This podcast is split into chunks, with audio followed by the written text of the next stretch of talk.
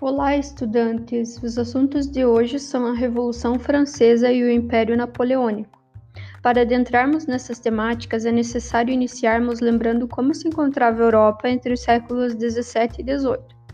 Bom, tínhamos o parlamento inglês não aceitando bem a ideia de um rei fazendo o que quisesse, e por isso exigiam que ele seguisse as leis, e também pipocavam nesse período movimentos como o protestante e o iluminista questionando as instituições poderosas que mandavam em tudo. Além disso, os pensadores iluministas viam e se inspiravam na Holanda, uma república que garantia liberdade religiosa e direitos políticos à população.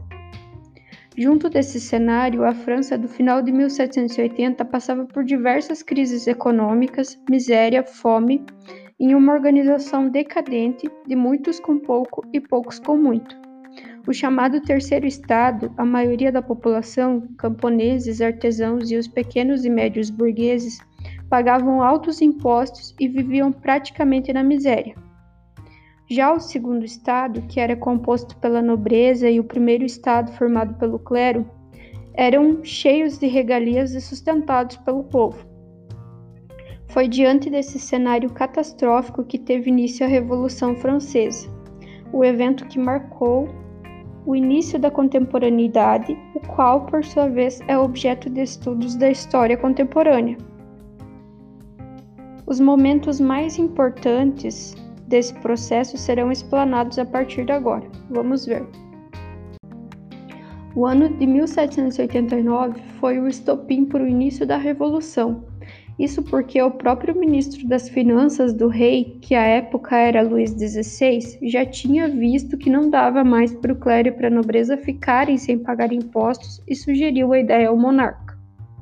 Por isso, o rei decidiu convocar os Estados Gerais, né, em maio de 1789, ou seja, um parlamento onde um representante de cada um dos estados votava para tomar decisões. Mas vendo quão injusta era a situação, o terceiro estado começou a exigir que, para tomada de decisões, deveria ser contado um voto por cabeça. Assim, quem tinha mais número de pessoas ganharia.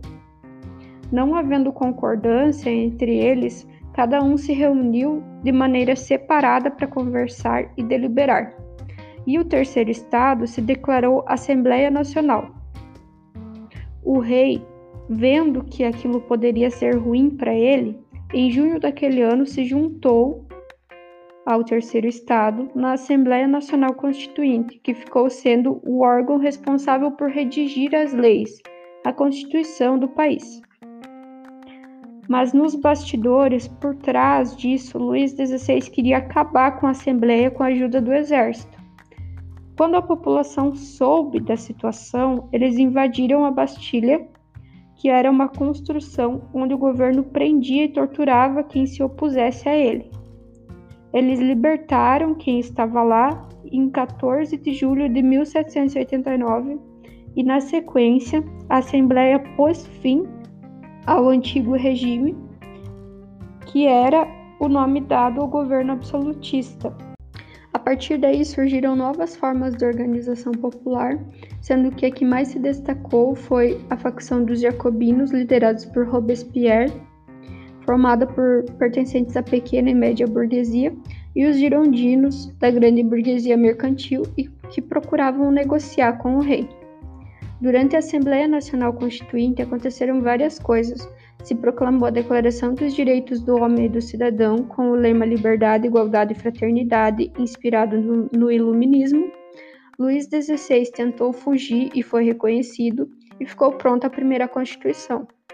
Com as primeiras leis ficando prontas em 1791, a Assembleia Nacional Constituinte passou à Assembleia Nacional Legislativa, com o Executivo, o Legislativo e o Judiciário, e o rei obede obedecendo a isso tudo, e sendo fiscalizado pelos deputados.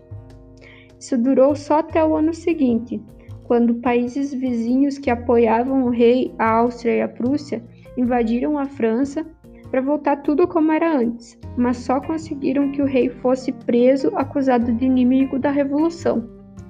Então teve início a chamada Convenção Nacional, que instaurou a República com uma nova Constituição e guilhotinou o rei. Sem um rei, nos anos de 1793 e 1794 começou o período do terror, porque os jacobinos tomaram o poder e prenderam e mataram muita gente, até que seu líder, Robespierre, foi preso e guilhotinado.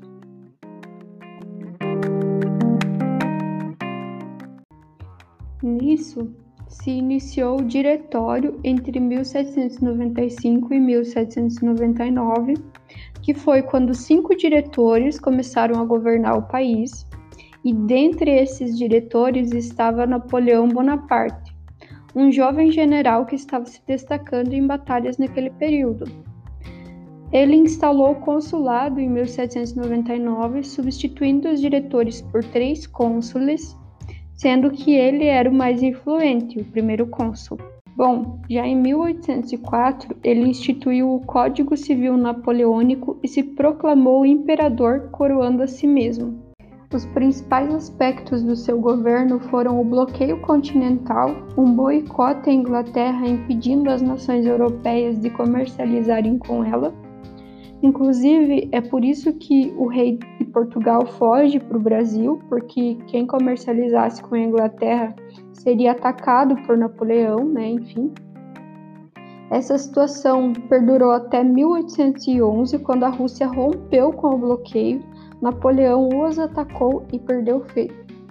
Com a derrota de Napoleão, quem já tinha rixa com a França desde a Revolução Francesa atacou o país com Napoleão abdicando do trono e se exilando na ilha de Elba. Quando o irmão do rei guilhotinado, Luís XVIII, se preparava para voltar, Napoleão tentou retomar ao trono, mas seu governo durou pouco menos de 100 dias. Afastado do poder, ele se isolou em outra ilha, em Santa Helena, onde faleceu em 1821. Por hoje era isso, não deixem de conferir os materiais. Eu coloquei imagens bem legais retiradas de vários museus franceses ilustrando para vocês a Revolução Francesa e o Império Napoleônico.